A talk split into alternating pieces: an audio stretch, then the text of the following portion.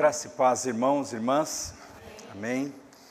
Que bom poder estar aqui na igreja compartilhando aí uma palavra da parte do Senhor. Grande responsabilidade, não é?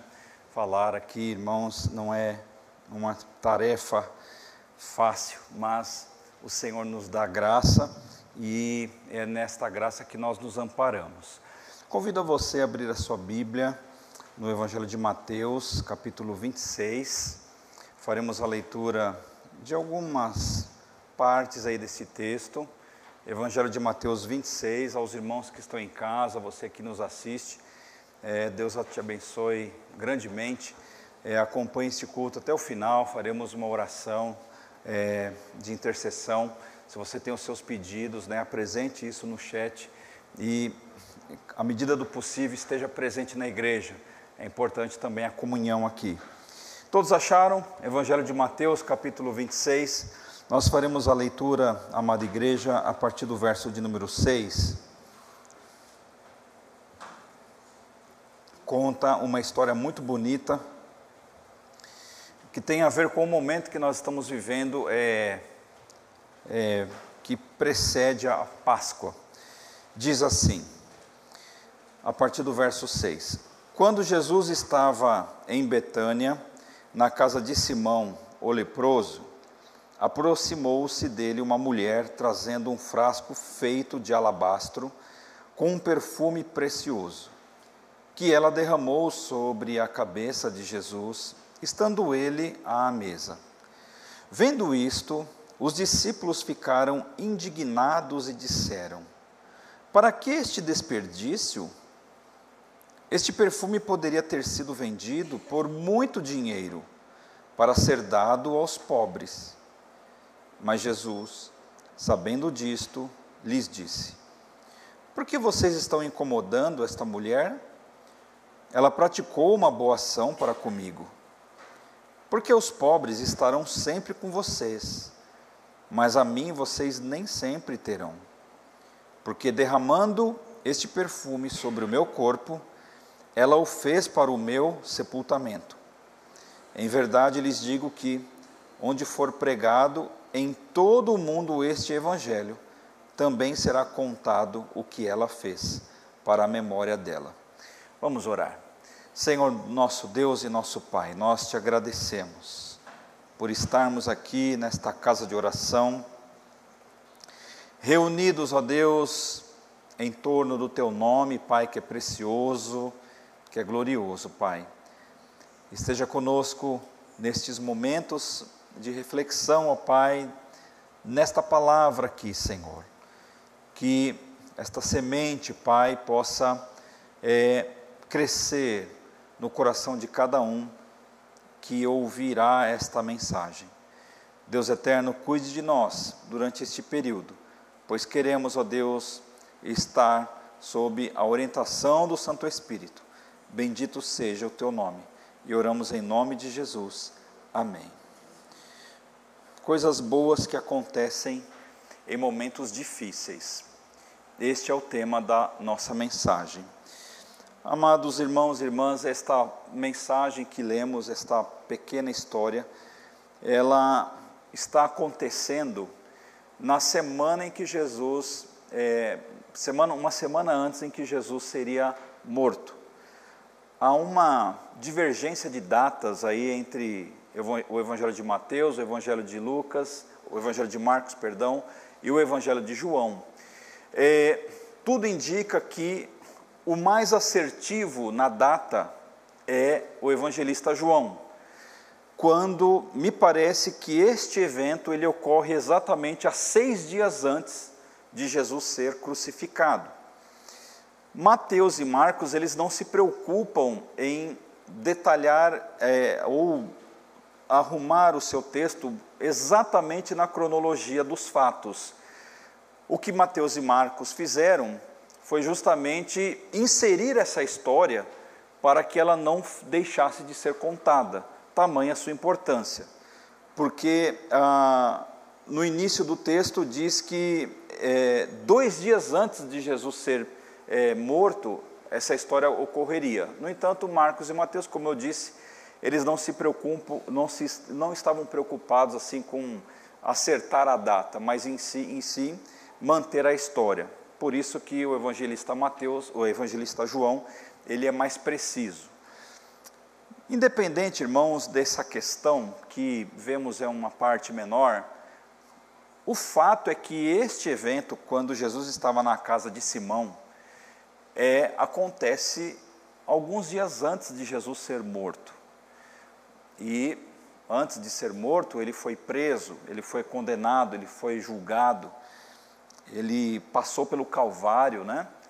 Aos que já assistiram qualquer filme de Jesus, essa parte em que ele carrega a cruz é uma parte dramática, né? é uma parte em que ele é, coloca todo o seu esforço físico para manter o madeiro ali nos seus ombros, sendo chicoteado e tudo mais, toda essa história que a gente conhece, né? Porque essa a Páscoa é uma data extremamente importante. E quando nós falamos, irmãos, que coisas boas acontecem em momentos difíceis, né? É assim que é a nossa vida também. Ah, é interessante que, de forma consciente ou não, nós é, não desejamos viver momentos ruins. Eu acho que é quase que um seria um masoquismo, né, da parte de alguém é, desejar viver coisas ruins. Ninguém quer isso. Ninguém deseja, ah, hoje eu quero ser assaltado, hoje eu quero é, pegar uma doença. Ninguém faz isso. Ao contrário, justamente, nós fugimos, é, não desejamos, não queremos isso. É, porém, irmãos, pensar que a vida, por outro lado, só será vivida por coisas boas é uma utopia. Nós sabemos disso, que é, imaginar ou determinar, profetizar, é, não resolve, tá? Não resolve. Porque essa maneira com que parte eu digo, da igreja muitas vezes trata a sua realidade, ela é muito pobre e equivocada. Né? Quando alguém, é, muitas vezes em nome de si mesmo, né? nem Deus está dizendo, mas eu declaro coisas boas sobre você, é, isso tem muito mais a ver com o positivismo da nossa mente do que realmente com a vontade do Senhor. Como batistas, irmãos, nós colocamos os nossos pés sobre a palavra e é nela que buscamos a nossa realidade.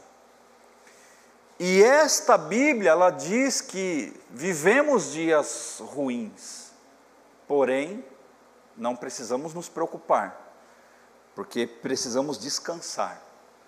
Dizem até que pior do que dias ruins, pior do que é, coisas ruins que podem acontecer, pior do que isso é não acontecer nada. Mais ou menos como aquela pessoa que se tranca num quarto ou que se isola na sua vida e não se relaciona, não busca, não trabalha, não quer fazer nada e ela passa um dia após o outro neste modelo de vida. Mas resumindo, irmãos, nós precisamos olhar inclusive as coisas ruins como coisas boas. Precisamos olhar as coisas ruins como é, uma oportunidade para nós extrairmos dali algum tipo de suco que possa nos ajudar a crescer e nos dar aquela maturidade que necessitamos na vida. Existem coisas, irmãos, que nós só amadurecemos quando nós sofremos. Eu não sei porque é assim, mas é. Tem hora, irmãos, que uma pessoa, para que ela saia da sua caixinha convencional, é, para que ela amadureça, ela precisa levar um tranco na vida. Muitas vezes existem coisas que é, nós não entendemos no momento, por que, que as coisas são como elas são, mas passado um tempo, é, Deus sempre nos revela se nós perguntamos para Ele os motivos e as razões pelas quais nós enfrentamos determinadas coisas que no presente momento a gente não entende, mas nós passamos. Veja, irmãos, é, se por um lado, olha, olhando agora para Jesus, vemos que a sua morte e ressurreição o levaria para a glória ele estaria sentado à destra do Pai, é, horas após este evento, né? Ele seria recebido nos céus, né, com louvores e tudo mais, sendo adorado, irmãos, pelos anjos e todas as coisas, sendo coroado como o rei. É, toda essa glória, todo esse esplendor, irmãos, tudo isso que a gente sabe que há, porque a Bíblia diz que é. Quando nós lemos Apocalipse, por exemplo, João tendo a visão do trono, e, e, contemplando a visão de Cristo, irmãos, é algo que muitas vezes não se traduz muito em muitas palavras do nosso conhecimento. Tamanha a sua glória, mas antes dele chegar ali naquela glória, ele passa por este momento ruim, por este calvário, por este sofrimento. É, no entanto, isto não definiu o sofrimento, o calvário e todas as as adversidades que Cristo enfrenta, enfrentou na sua vida, não definiram em nada o que ele era em essência.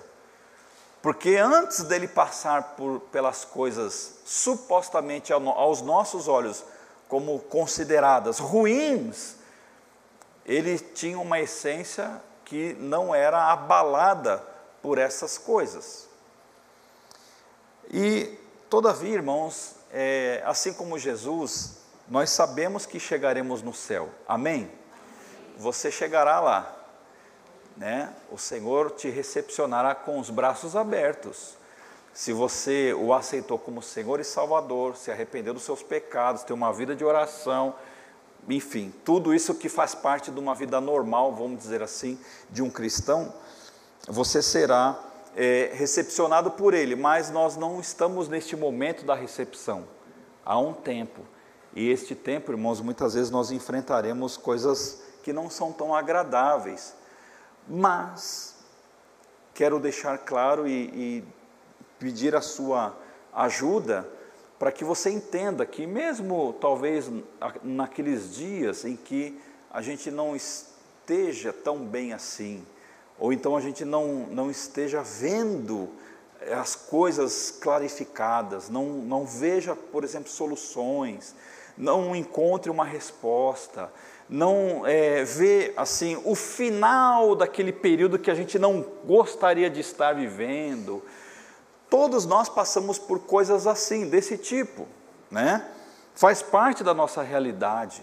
Se você fizer, por exemplo, uma visita é, num hospital para orar pelos enfermos, é, pergunte para os enfermos se, to, se eles gostariam de estar naquele lugar. Nenhum deles né, é, tem prazer de dizer: olha, eu, nossa, eu amo aqui esse hospital, está todo furado. Ninguém vai dizer que gosta daquilo. Mas às vezes, irmãos, passamos por coisas assim. E nessa história, irmãos, olha, a Bíblia é uma coisa assim muito interessante que a gente consegue é, extrair infinitas lições para a vida. E eu quero fazer uma abordagem sobre esse texto. No verso 6, a Bíblia fala assim: Quando Jesus estava em Betânia, na casa de Simão, o leproso, aproximou-se dele uma mulher trazendo um frasco feito de alabastro com um perfume precioso que ela derramou sobre a cabeça de Jesus, estando ele à mesa. É, vamos imaginar a cena. Eu convido você a fazer um teatro aí na sua mente. Use a sua criatividade neste exato momento. Faz de conta que você foi convidado para essa para esse jantar aqui, para esse momento, e você está no cantinho da sala. Você está lá no cantinho. E você tem uma mesa, embora seja uma mesa diferente da nossa, eles estavam no chão.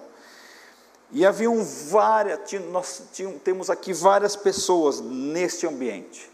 Jesus, Simão o leproso, Maria, Lázaro, possivelmente Marta, os discípulos, e no Evangelho de João, irmãos, nos dá um indício que no entorno, ali naquele momento, tinha uma multidão, porque é, é, cre, creram na ressurreição de Lázaro, e por causa de Lázaro, eles acreditavam em Jesus. Então, irmãos, estamos aqui no cantinho da sala, neste ambiente, na casa de Simão o leproso. Mas vamos já pensar aqui, que de leproso ele já não tinha nada. Porque se ele fosse leproso, ninguém estaria naquela casa, não é? Então, esse Simão era um dos objetos do milagre de Jesus. Primeira coisa. A segunda coisa, irmãos, é que neste texto de Mateus, não fala, mas o Evangelho de João diz que Lázaro estava lá.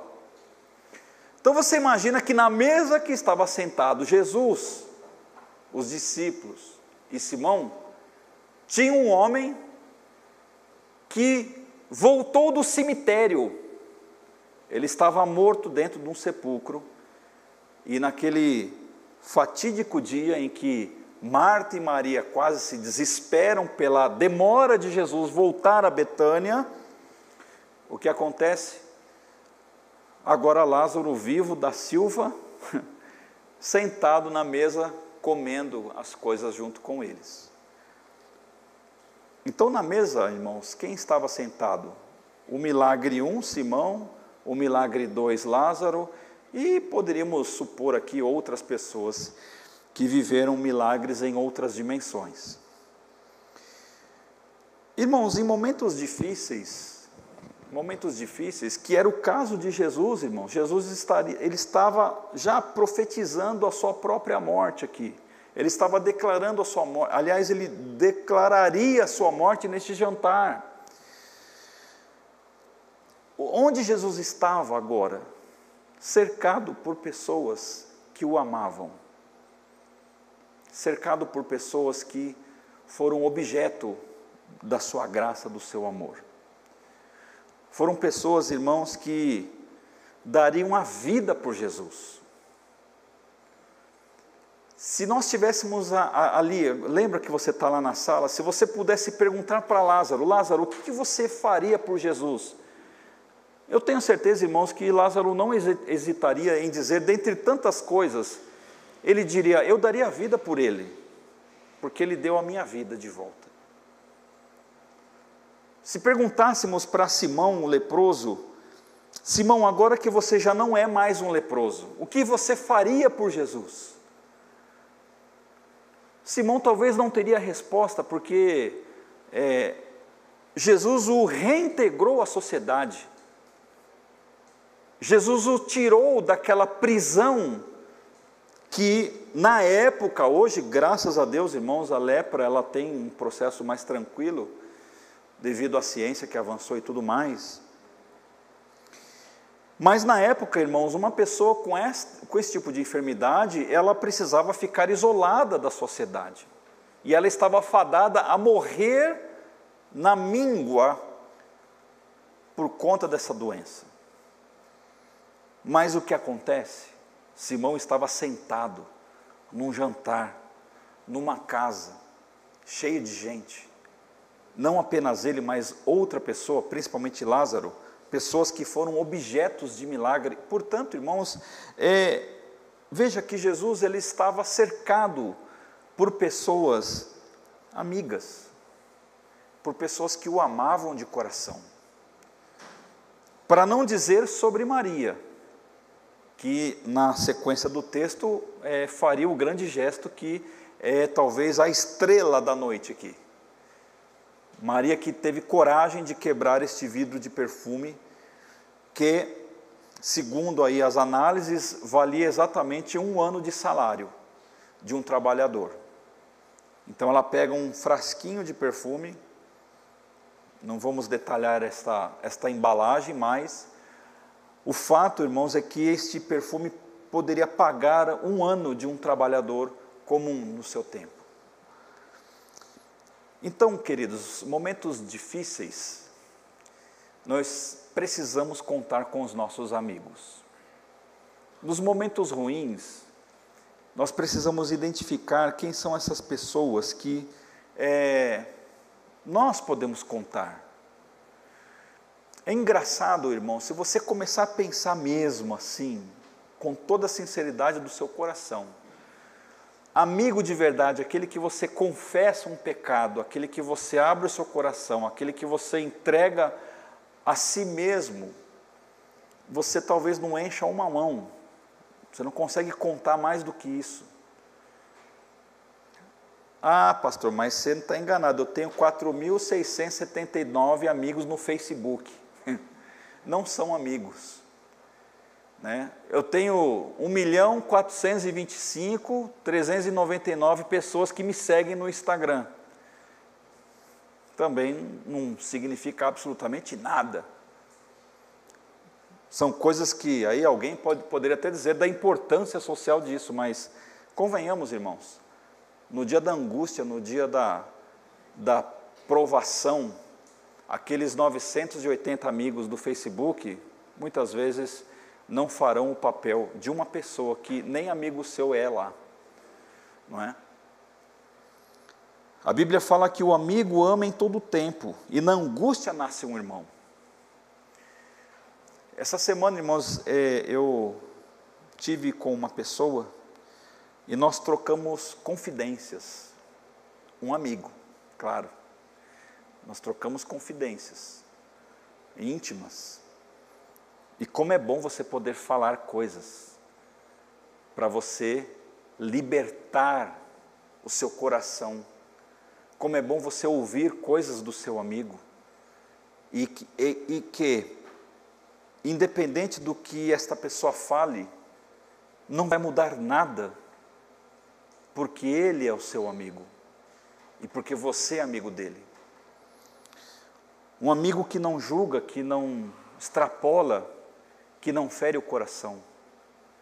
Possivelmente, irmãos, Lázaro seria esta pessoa para com Jesus. Simão o leproso também. Maria, da mesma maneira. Então, imaginem que Jesus estava assim, irmãos, há, há momentos antes dele ser entregue aos soldados ali no Getsemane, dele ser traído por Judas. Tanto é que no Evangelho de João, essa história ela é relatada no capítulo 12. E no capítulo 13 é a descrição da ceia, em que Judas ele se revela como traidor para com os outros discípulos. Então, irmãos, uma das coisas boas que acontecem em momentos difíceis é que amigos de verdade sempre estarão por perto. Basta nós identificarmos essas pessoas. E precisamos, irmãos, valorizar isso, porque é, o momento na casa de Simão foi muito mais do que um jantar, foi um memorial que entrou para a eternidade. Existem encontros, irmãos, que nós fazemos em nossa casa ou na casa de alguém, que vai muito mais além do que aquele cafezinho, aquela janta, aquele almoço, aquela, aquele, aquele guaraná, sei lá, qualquer coisa lá, que, que possa ser partilhado em comum a todos. Existem momentos assim que é, vão muito mais do que o jantar, do que o suco, do que o café. São palavras que são ditas naquela mesa, e aqui eles estavam em uma mesa, em que mesmo quando nós não estamos tão bem assim, palavras que nos são ditas gestos que nos são feitos, ou vice-versa, gestos que você faz, palavras que você é, delibera para com o outro, que marcam o coração daquela pessoa. Então eu fico pensando, irmãos, as palavras de gratidão de Lázaro, olhando para Jesus ali, fisicamente. Lázaro que talvez não poderia, assim, é, descrever a, a, a experiência da morte, mas simplesmente, é, talvez assim na mesa, só de olhar para Jesus, ele já estava tranquilo. Imagina você ali, poder apenas contemplar a face de Jesus como um amigo, um amigo que foi beneficiado pela graça, pelo amor, por coisas desse tipo. Simão, da mesma maneira, imagino que talvez assim, imagine Jesus ali conversando com Lázaro, é Lázaro, naquele dia lá que eu fui lá na, na sua casa, uma galerinha lá teve que empurrar pedra, né? Eu fiquei lá esperando você do lado de fora. Imagina Simão assim olhando para Jesus e falando assim: Meu, eu era leproso, cara. Agora estou limpão, não tenho nada. Eu estou limpo, estou aqui na mesa comendo aqui, ó, um pão assado, uma carne, estou aqui tomando as coisas, enfim, comendo essas frutas com as pessoas. E eu só estou aqui por, por causa daquele ali. Sabe essas coisas que vão se passando? Irmãos, então, é, a gente não pode olhar os momentos ruins como um fim. A gente precisa, irmãos, pelo olhar da fé, contemplar essas pessoas que fazem parte da nossa intimidade. Pessoas honestas, sinceras. Por mais que a televisão mostre outra realidade do nosso mundo, irmãos, e nós já estamos assim, apurrinhados de coisas ruins que acontecem. Mas nós precisamos entender que nestes dias em que vivemos, existem, irmãos, muitas pessoas boas, amigos de verdade, que eles podem nos ouvir e nós podemos ouvi-los também. E isto faz parte da vida de um cristão contar com bons amigos. Só depende da gente. Depende de nós também, irmãos, em desejarmos sermos amigos. Amigos, eu, eu gosto do Márcio, eu amo o Márcio. Não tem chave na minha casa, o Márcio pode entrar a hora que ele quiser, o dia que ele quiser e comer o que ele quiser. É assim que é, irmãos. Porque o Márcio é meu amigo.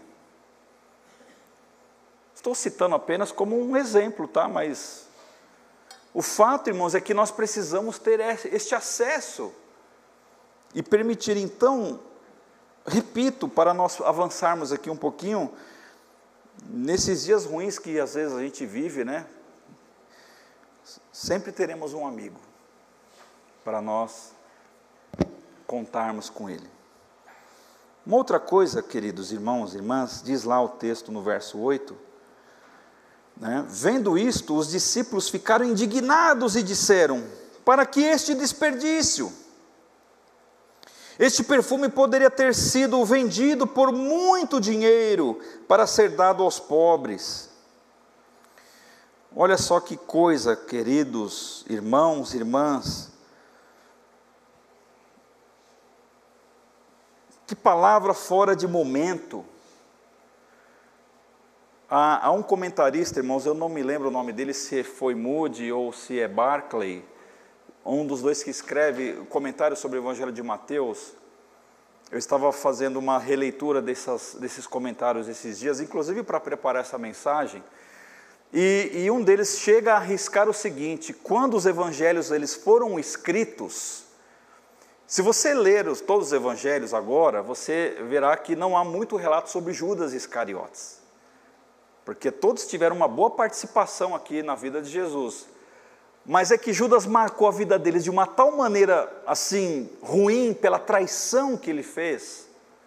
Porque uma coisa era a ciência que Jesus tinha da traição de Judas, que desde o início ele sabia que aquele camarada ele seria o que ele se revelou num determinado momento. A outra coisa são os discípulos, que não sabiam que Judas o trairia. Eles não sabiam, eles não conseguiram identificar este, este problema que, que teria né, no grupo até minutos antes do fato ocorrido. Então, o que, que os comentaristas falam? Eles falam o seguinte: olha, pode, você pode reparar que quando João relata sobre é, Judas, temos a impressão, irmãos, que ele está assim irado com Judas, porque ele fala assim: é Judas, o traidor. Eles colocam um adjetivo, eles qualificam Judas como sendo o traidor. Tanto é que é, é, isto é emblemático. E o que acontece, irmãos? Pessoas próximas e de convivência intensa podem, preste atenção nisso, mesmo sem as intenções, tentar nos desviar da nossa missão. E foi o que nós lemos aqui, porque o texto fala que os discípulos ficaram indignados. Só que João, ele relata que Judas fala, mas está na cara, irmãos, que Judas apenas foi um porta-voz do que era o sentimento de outros também, que não tiveram a mesma coragem de dizer o seguinte: para que desperdiçar isso? Sendo que isso aí poderia ser vendido e a gente poderia alimentar muitas pessoas. É que Judas já não estava mais com aquela conexão, então ele fala, ele não está nem aí mais. E era uma hipocrisia pura, porque não haveria mais tempo para fazer essa doação. Só que nestes momentos, irmãos, em que mesmo pessoas próximas, e mesmo que elas não tenham intenção, e pode ser que com palavras, com coisas que elas nos digam, elas tentam nos desviar da nossa missão, nesses dias ruins, irmãos, é uma oportunidade para nós reafirmarmos o nosso posicionamento diante de Deus. Um cristão verdadeiro, irmãos, ele se reafirma diante do Senhor praticamente todos os dias da sua vida. Porque se pensarmos em níveis espirituais, todos os dias Satanás tenta nos tirar da nossa missão, colocando um desvio, colocando não precisa fazer isso. Para que fazer isso? Não é verdade? Eu não sei se você já teve essa experiência. Para que você vai na igreja? Para que você se dedica? Para que, você dá o dízimo? Você poderia fazer tal coisa? Irmãos, quantas vezes eu ouvi isso? Para que fazer essa oferta? Você pode fazer aí um passeio, você pode fazer uma viagem, você pode comprar um calçado novo, você pode isso, você pode aquilo. Ah, irmãos, é blá blá blá para todo lado.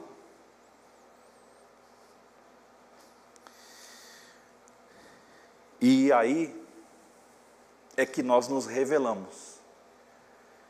Porque os nossos sorrisos, irmãos, muitas vezes ocultam quem realmente nós somos. Mas as nossas lutas e as nossas angústias, elas descrevem quem nós somos. Ipsis literis, exatamente como. Momentos assim, irmãos, porque Jesus ele poderia, né? Já, imagine você se você está lá na sala, lembra? Você não saiu de lá.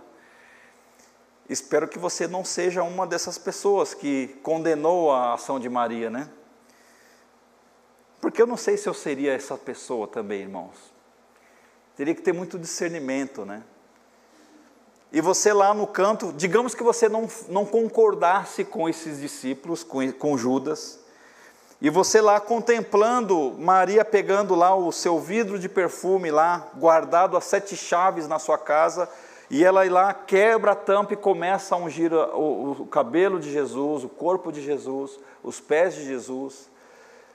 E ela com lágrimas, ela chorando, e ela então limpando os pés de Jesus com seus próprios cabelos. E alguém lá observando todo esse, esse gesto e fala assim: Mas para que isso aí tudo? sendo que, olha, está gostoso o cheiro, mas eu sei que esse negócio é caro. E Jesus contemplando isso nos pensamentos daquelas pessoas. Irmãos, nós não podemos nos esquecer que Deus é onisciente. E Ele sonda o nosso coração, lembra? Salmo 139. Nunca se esqueça disso. Você pode não expressar em palavras, mas Deus sonda os nossos pensamentos. E Jesus, então, ele sabia, irmãos, ele estava vendo a confusão no coração de algumas pessoas naquela sala. Então, em momentos difíceis, uma das coisas boas é nós imitarmos Jesus exatamente o que ele fez. Reafirmarmos, irmãos, quem nós somos e o que nós estamos aqui para fazer. Nós não somos é, obrigados a concordar com, muitas vezes, a maioria. Mas nós precisamos, irmãos, saber o que Deus pediu para nós fazermos. Jesus sabia, irmãos, o que Maria estava fazendo. E interessante que neste caso, se pudéssemos utilizar o caso de Maria frente aos discípulos, Maria o que, que era? Era a minoria, porque ela era uma só. Imagino que Lázaro e Simão estavam contemplando aquele ato com um ato de fé. Mas homens que estavam sem esse discernimento viram aquele ato de fé como sendo um desperdício. E Jesus, irmãos, ele não deixa passar o momento. Ele não permite, queridos, que aquela objeção dos discípulos, de parte dos discípulos, não podemos incluir todos, porque nós não sabemos quem era dos doze, quem era um dos doze que, que estavam aprovando aquela condenação. Mas Jesus, irmãos, ele toma a frente e ele vai em defesa de Maria. Porque ali ela, sem talvez o conhecimento perfeito dos atos que aconteceriam eh, dali a alguns dias, Jesus ele afirma o que estaria acontecendo. Ela está me preparando. Eu vou morrer, gente. O que ela está fazendo é necessário que ela faça.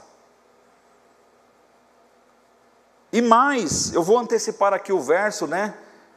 Que onde esta onde isso for pregado, ela será eternizada essa mulher. Porque Jesus, irmãos, ele estava reafirmando diante dos discípulos a sua missão. Por isso, irmãos, nós temos a oportunidade de no dia mal reafirmarmos a nossa fé, reafirmarmos quem somos e no que cremos. Irmãos, dias ruins são maravilhosos para nós aperfeiçoarmos a nossa fé, para nós atravessarmos as objeções, as dificuldades.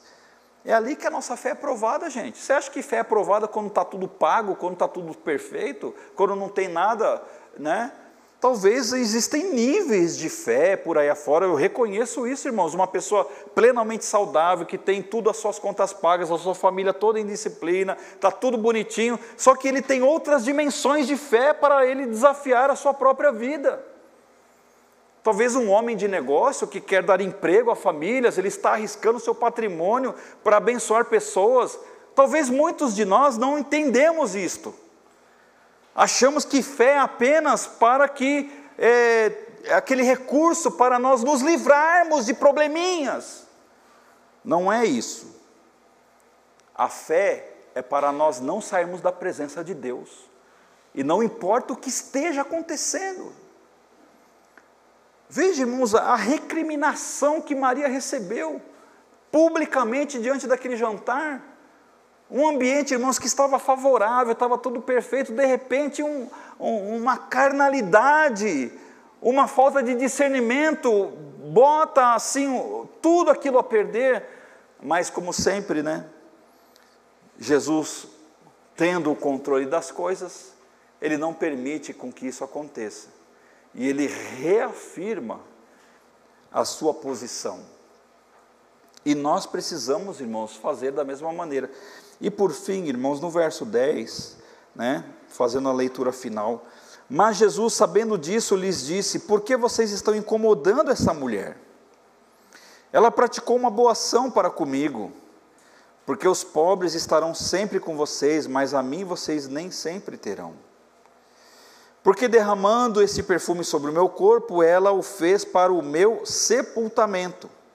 Em verdade, lhes digo que onde for pregado em todo o mundo este evangelho, também será contado o que ela fez para a memória dela. Irmãos, uma das coisas boas que acontecem em momentos difíceis é que nós podemos viver experiências que nos marcam para sempre.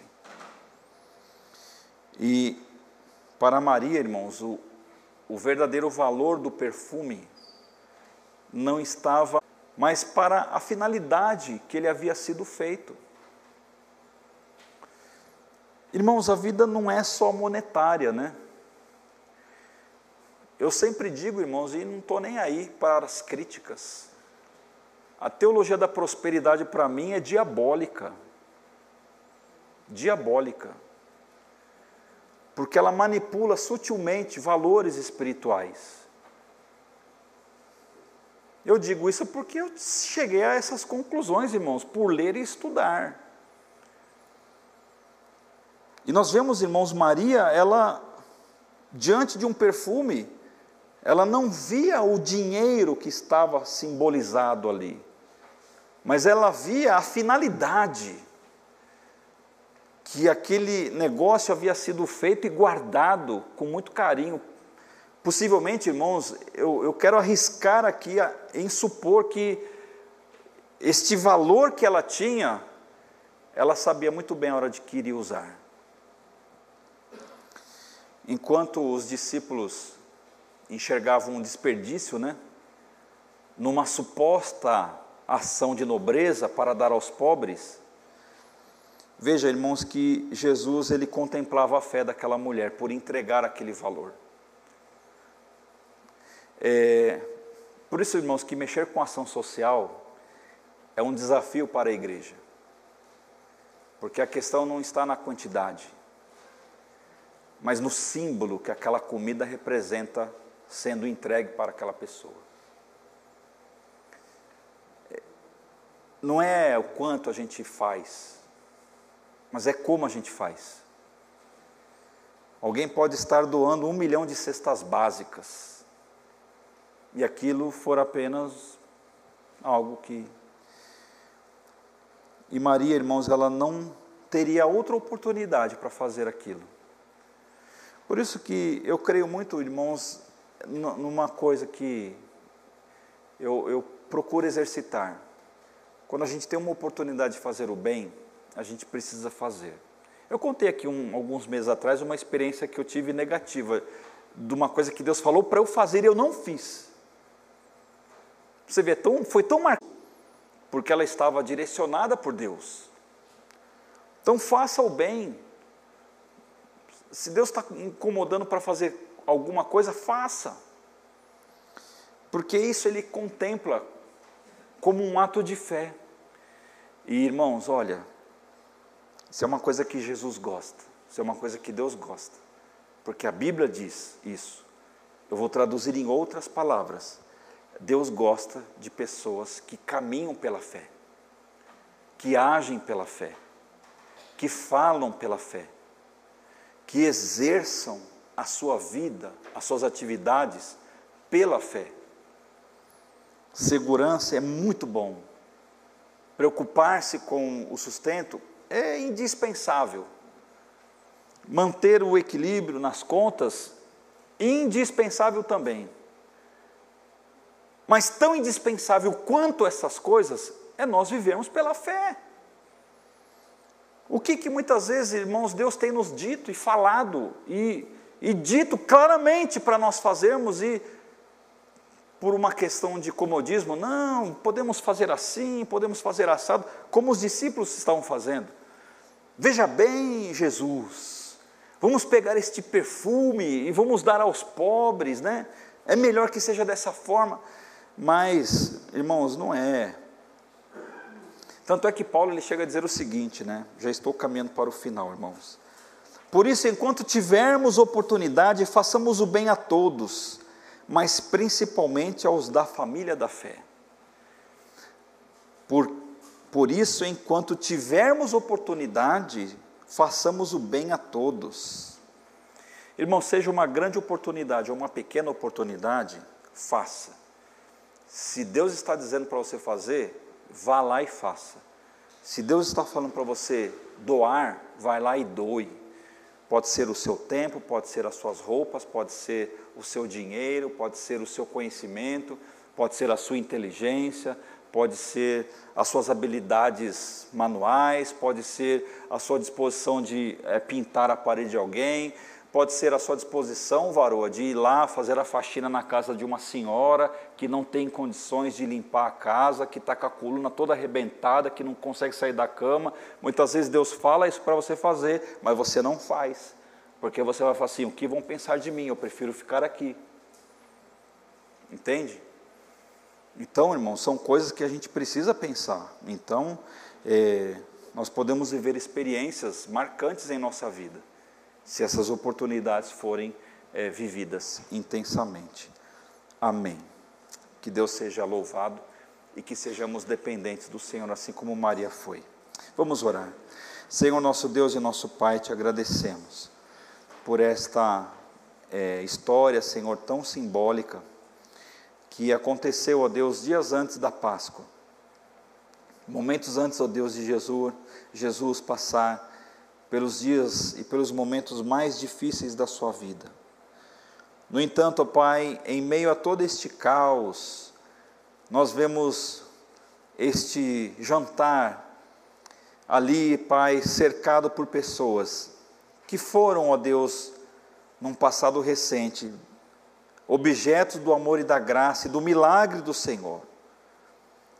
Simão, Lázaro, a família de Lázaro impactada pela ressurreição daquele homem.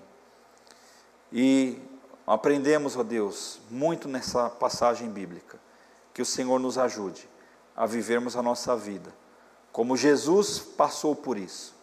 Mesmo em tempos difíceis, ó Pai, o Senhor proporcionou ao teu, ao teu filho aqui esses é, momentos gloriosos e que assim seja em nossa vida. E oramos em nome de Jesus. Amém. Muito bem, irmãos, amém. É, nós vamos orar uns pelos outros. E você sabe, irmãos, que eu quero partilhar aqui um, um testemunho eu trabalhei numa empresa e eu saí de lá já vai fazer, se eu não me engano, 12 anos. Irmãos, eu fui extremamente abençoado naquele lugar, muito, muito mesmo. Não tenho o que dizer a respeito. E eu tinha um colaborador, um funcionário ali que ele era jovem, e ele, de repente, irmãos, um dia, ele começou a ficar meio enrijecido, os seus músculos, né? Aí, dava para lá, para cá, para lá, para cá, a gente andava muito, e ele foi subir uma escadinha e ele travou as pernas, assim, sabe? Não conseguia mexer as pernas. E ninguém sabia o que ele tinha. Irmãos, foi um sufoco, porque ele ficou parado ali, aí andou um pouquinho, tal, voltou e não conseguia mais mexer nada. Aí foi lá ser atendido. Enfim, irmãos, resumindo a história, perdi o contato com esse rapaz. Eu me lembro na época que era uma doença gravíssima, né? E ontem, sem querer, olha só, eu fui salvar uma, um contato na minha agenda do telefone e, e tinha lá um número com o nome dele e uma sigla lá da empresa. Eu falei, será que é? Será que não é? E mandei uma mensagem, oi fulano, tudo bem? Dali uns minutos ele falou, ô fulano, tal, irmãozinho, a gente começou a conversar, isso já era quase 10 horas da noite. E, e ele está até hoje afastado no INSS, por conta dessa doença. Uma doença que deu na, na, na, cabeça dele e que afeta os músculos. Né? Eu não sei, irmãos, o nome é bem difícil. É um nome desse tamanho assim, ó, parece nome de remédio. Mas eu não vou nem arriscar a falar. E eu falei, olha, ele chama Cláudio, né? Falei, Cláudio, eu tô com muita saudade de você. A gente gostava um do outro assim, sabe? E ele mora em Guarulhos. E eu falei assim, olha, deixa passar agora abril, entrando no meio de maio, eu vou fazer uma visita para você, na sua casa. Quero ir lá, quero te ver. E, e aí, irmãos, ele lembrou o time que eu torço, lembrou o nome das minhas filhas, olha só. E, e, foi uma conversa muito agradável, né? Mas ele tem uma doença, irmãos, que ele não consegue se movimentar direito. E eu quero ir lá, orar por ele, orar para ele. E quem sabe, irmãos, Deus pode fazer um milagre na vida deste menino. Então orem por ele, chama Cláudio, né? Menino tranquilão, né? Muito bom de conversa. Peço oração por ele, Cláudio. Vamos orar pelo Márcio, pela sua família, pela sua saúde. Né? Vamos orar pela nossa igreja, pelos idosos, irmãos. Oremos pelos idosos. É, esta é uma, uma faixa etária que é, demanda certos cuidados. Né? Então, sabemos que temos idosos na nossa igreja que são saudáveis, né? estão aí em atividade, glória a Deus por isso. Mas outros nem tanto. Então, Orem por eles, irmãos, não se esqueçam, é importante nós como irmãos, assim, é, cuidarmos até nesse sentido, né? para nós é, distribuirmos esta bênção para as pessoas. O irmão quer fazer um pedido?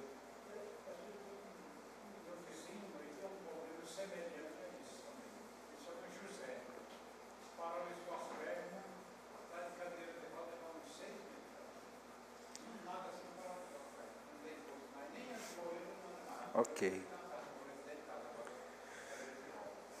Vamos orar. É, aos que não estão nos ouvindo, ouviram o pedido do nosso irmão Raimundo, ele pede pelo senhor José, que tem um problema aí mais ou menos igual, né? Vamos orar por ele. Queridos, olha, é, se eu abrisse aqui a oportunidade, muitos pediriam, fariam seus pedidos, mas é, nós vamos dobrar os nossos joelhos. É, nós vamos orar, vamos clamar por tudo, por todas as coisas.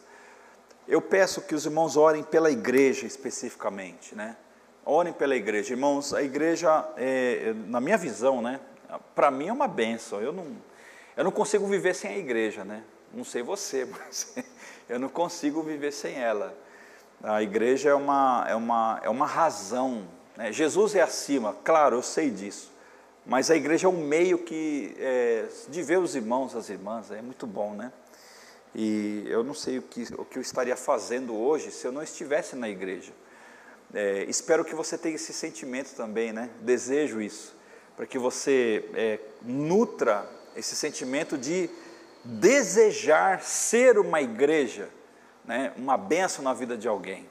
Então, ore pela igreja, pelos ministérios. Teremos aí é, o Retiro dos Homens daqui duas semanas. Lá eles se reunirão, terão um momento de palavra, de oração, de brincadeira e tudo. Mas, irmãos, a coisa é séria. A gente está lidando com mensagens que pode mudar a eternidade de uma pessoa. Você já pensou nisso? Que o que a gente fala muda a eternidade? A gente não vai mudar, irmãos, o gosto de azul para branco. A gente vai mudar a eternidade de alguém. Então, ore por isso, irmãos. E sabe quem é que não gosta que a gente ore por essas coisas? é ele mesmo, é o cão, né? o gabiroto, o, o, o sanguinolento, é ele mesmo. Mas você tem autoridade sobre ele, amém? amém? Jesus te deu essa autoridade. Então, se ele, se ele te der essa autoridade, exerça, irmão, exerça, minha irmã. Até você, meu filho. Os adolescentes na igreja, tem lá um, alguma coisa, põe a mão na cabeça e ora, meu. não tem medo não maior aquele que está em nós do que aquele que está no mundo. Quando o diabo ouve e fala o nome de Jesus, ele treme. Mas você precisa estar legal com ele, né? Márcio?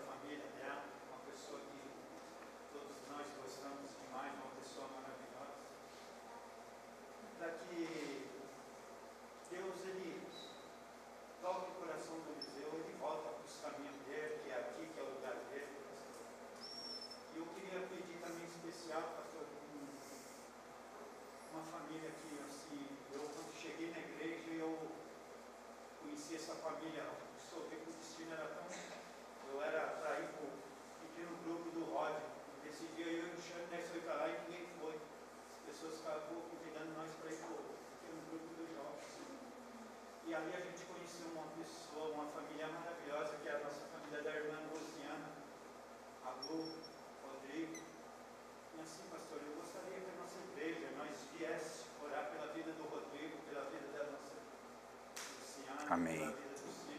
Ok. Faz falta aqui no meio da gente. E quem somos nós para ajudar as pessoas, pastor Jô? Eu mesmo tiro por mim, todo mundo conhece minha história. Não julgo ninguém. Se não for para mim fazer o bem, julgar também eu não vou, pastor. Amém. Então,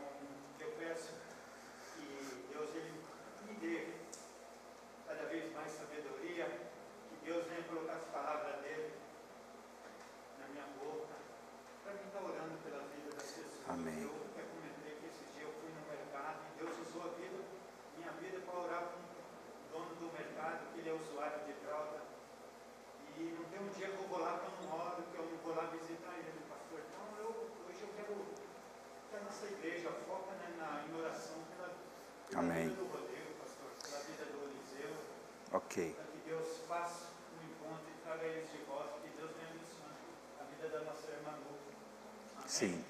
Amém. Vamos acolher os pedidos aí do nosso querido irmão Márcio. Você que está em casa também pode orar. Se você quiser aí na sua casa aí se colocar em pé de joelhos, ficar sentado, fique à vontade. Irmãos, aqui nós vamos nos preparar. Se você quiser ficar de joelhos, sentado, em pé, né, faça aí desse momento, ah, posicione-se agora. Nós vamos orar para que o Senhor nos, nos dê a direção em tudo aquilo que nós colocarmos no coração. Eu quero iniciar esta oração lendo a palavra do Senhor. E já faça desta leitura, desta palavra, a sua própria oração. Rendei graças ao Senhor, pois Ele é bom, o seu amor dura para sempre. Diga a Israel, o seu amor dura para sempre. Diga à casa de Araão, o seu amor dura para sempre. Digam aos que temem ao Senhor, o seu amor dura para sempre. Na minha angústia invoquei o Senhor, e ele me ouviu e me libertou. O Senhor está comigo, não temerei. O que me pode fazer o homem? O Senhor está comigo, é Ele quem me ajuda. É melhor refugiar-se no Senhor do que confiar no homem. Deus eterno, Deus querido, obrigado, Deus, por esta palavra. Obrigado, Senhor, porque o Senhor tem cuidado de nós. Obrigado, Pai, porque nós nos refugiamos no Senhor. Nós desejamos, ó Pai, fazer isto e todos os dias, ó Deus, confiarmos plenamente que o Senhor, ó Deus, está no controle e no comando da nossa vida. Bendito e exaltado seja o teu santo nome. Glorioso Senhor és tu, ó Pai, diante de todas as coisas. O teu nome, Senhor, é santo, santo, santo. Os anjos, ó Deus, te adoram. Os anjos, ó Deus, declaram a honra e a glória ao teu nome, Senhor. Tu estás cercado, Senhor, na glória, Senhor. E, ó Deus amado, o Senhor, ó Pai, contempla o teu povo, Senhor, espalhado por esta terra.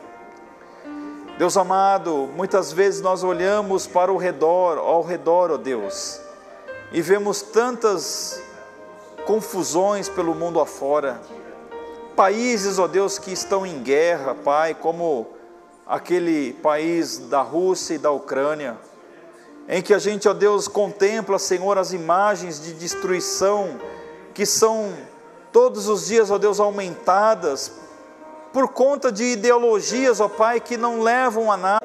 A, a, a oportunidade do momento, ó Pai, em fazerem leis, que nem sempre, ó Pai, são leis e decisões que favorecem a maioria. Mas eu, em nome de Jesus, ó Deus, colocamos, ó Pai, as pessoas que administram o nosso país. Ó Deus eterno, eu oro por esta igreja, eu oro, Senhor, por este povo, pelos irmãos e as irmãs que estão aqui presentes nesta noite, por aqueles, ó Deus, que estão online, Senhor, nas suas casas. Deus amado, estenda a tua graça, o teu amor, ó Pai Assim, ó Deus, como naquele dia do jantar, ó Pai, na casa de Simão. Deus amado, o Senhor, ó Deus, recebe ali o ato de Maria, como um ato de fé, Senhor.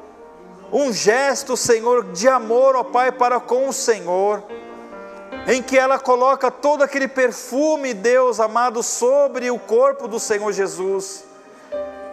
E Deus amado, o Senhor, ó Pai, a elogia. O Senhor, ó Deus, disse para aqueles discípulos que por todos os tempos, ó Deus, a história daquela mulher seria contada Ó Deus amado, como aquele dia deve ter sido glorioso. Deus amado, contemplando o pai Simão curado da sua lepra, Lázaro ressuscitado, Senhor. Ah, Deus amado, aqueles que se aproximam do Senhor vivem coisas maravilhosas. Por isso, ó Deus, queremos tê-lo como nosso amigo, Pai. Perdoa-nos, ó Deus, das vezes em que nós desprezamos não quisermos ouvir a voz do Senhor, dispensamos, ó Deus, a tua presença. Deus amado, isto não é digno, isto não é correto. Deus amado, que esta igreja, Senhor, aprenda a se prostrar diante de Ti, Senhor.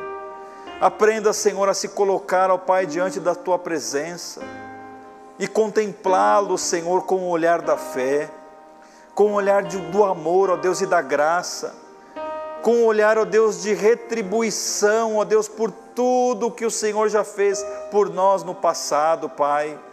Oh Deus querido, o Senhor já nos salvou da morte, o Senhor já nos livrou de, tantos, de tantas coisas malignas, o Senhor já esteve conosco, ó Deus, nos dias mais sombrios da nossa vida, e eis que estamos aqui, Senhor, diante de Ti, diante do trono, Pai Santo, o Senhor, ó Deus, não coloca barreiras, não coloca intermediários. Nós não precisamos, ó Deus, fazermos sacrifícios, ó Pai. Não precisamos pedir para ninguém para estarmos onde nós estamos através da oração. Simplesmente estamos porque o Senhor nos aceita. E Deus eterno, nós rogamos, ó Deus, que o Senhor derrame sobre esta igreja, sobre esta comunidade, sobre este bairro, Senhor, a tua graça, Pai, o teu conhecimento. Deus amado, o Senhor derrame sobre nós, ó Deus, ah, Deus amado, apenas a tua presença, Senhor. A tua presença nos satisfaz. Nós, ó Deus, nós somos completos, ó Deus, quando nós estamos em Ti, Senhor. Deus amado, não permita que percamos as oportunidades que o Senhor tem nos dado, de sermos abençoados, mas também abençoarmos pessoas. Afinal, ó Deus, nós temos uma dívida, Senhor, e é a dívida do amor, ó Pai. E esta dívida, Senhor, uma dívida impagável, ó Deus, nos dê recursos, ó Deus, para que todos os dias nós partilhemos, ó Deus, este amor com alguém que precisa, Senhor. Muitas vezes as pessoas te rejeitam porque não o conhecem, Pai. Faça-nos, ó Deus, corajosos, ousados, ó Deus, para partilharmos através das coisas a tua presença, que é, Deus amado, o bem maior que alguém pode ter. Ó Deus eterno, que o Senhor possa ajudar, ó Pai, cada ministério desta igreja, cada pessoa que o Senhor tem chamado e vocacionado para a sua missão. Que não percamos, ó Deus, as oportunidades, não troquemos, ó Deus, como ah, talvez muitos não quiseram estar ali na casa de Simão, mas, ó Deus, houve um grupo de pessoas que estiveram ali e viveram, Senhor, aquilo que ninguém mais viveu. Escreveram no seu coração para a eternidade um momento, ó Pai, de comunhão com o Senhor Jesus. Deus amado, que cada culto, cada ajuntamento, cada reunião de pequeno grupo, cada reunião de oração, cada encontro, ó Deus, nesta igreja, Cada momento, ó Deus, que tenhamos, ó Deus, aqui, agora teremos o retiro dos homens, ó Pai. Deus amado, direcione, Pai, estas vidas que estão à frente. Cuide, Senhor, do trajeto, na ida e na volta. Cuide daqueles homens, ó Deus, o Senhor conhece a história de cada um. Deus amado, prepare no coração dos preletores, ó Deus, aquela palavra que entrará no coração de cada um como uma espada, aquela palavra, Senhor, que separará, Senhor, a alma do espírito. Deus amado, conforme nós aprendemos na Bíblia, Prepare no coração, ó Deus, dos dirigentes, ó Deus, dos irmãos que estão à frente, para que eles vejam esse, esse retiro, Senhor, além de um momento, Senhor, de comunhão, mas como um marco histórico na vida daqueles homens. Se há algum impedimento espiritual, Senhor, para que coisas aconteçam ainda, Deus eterno, na autoridade de Jesus Cristo, Repreenda, Senhor, todo o mal que tem se levantado, Senhor, para que este encontro não aconteça. Deus amado, entregamos também, ó Deus, este próximo final de semana nas tuas mãos, em que, ó Deus, celebraremos, ó Deus, a Páscoa, aquele momento, ó Deus, em que o Senhor, ó Deus, é ressuscitado dentre os mortos e Deus amado, todos contemplam a tua vitória sobre a morte. Ó oh, Deus querido, que colhemos esta vitória também todos os dias em nossa vida. Que nenhum processo de morte, ó Deus, faça parte da nossa existência, seja a morte espiritual, emocional, mas sobretudo espiritual, Senhor. Mas que possamos todos os dias experimentarmos o sabor da vida que o Senhor tem nos dado. Bendito seja o, teu, o seu nome. Esteja conosco, ó Deus. Atenda os pedidos de oração aos enfermos, aos solitários, ó Deus, aos idosos, àqueles que precisam de alguma maneira a tua mão. Deus amado, descanse, Pai, o nosso coração e nós oramos em nome de Jesus. Amém.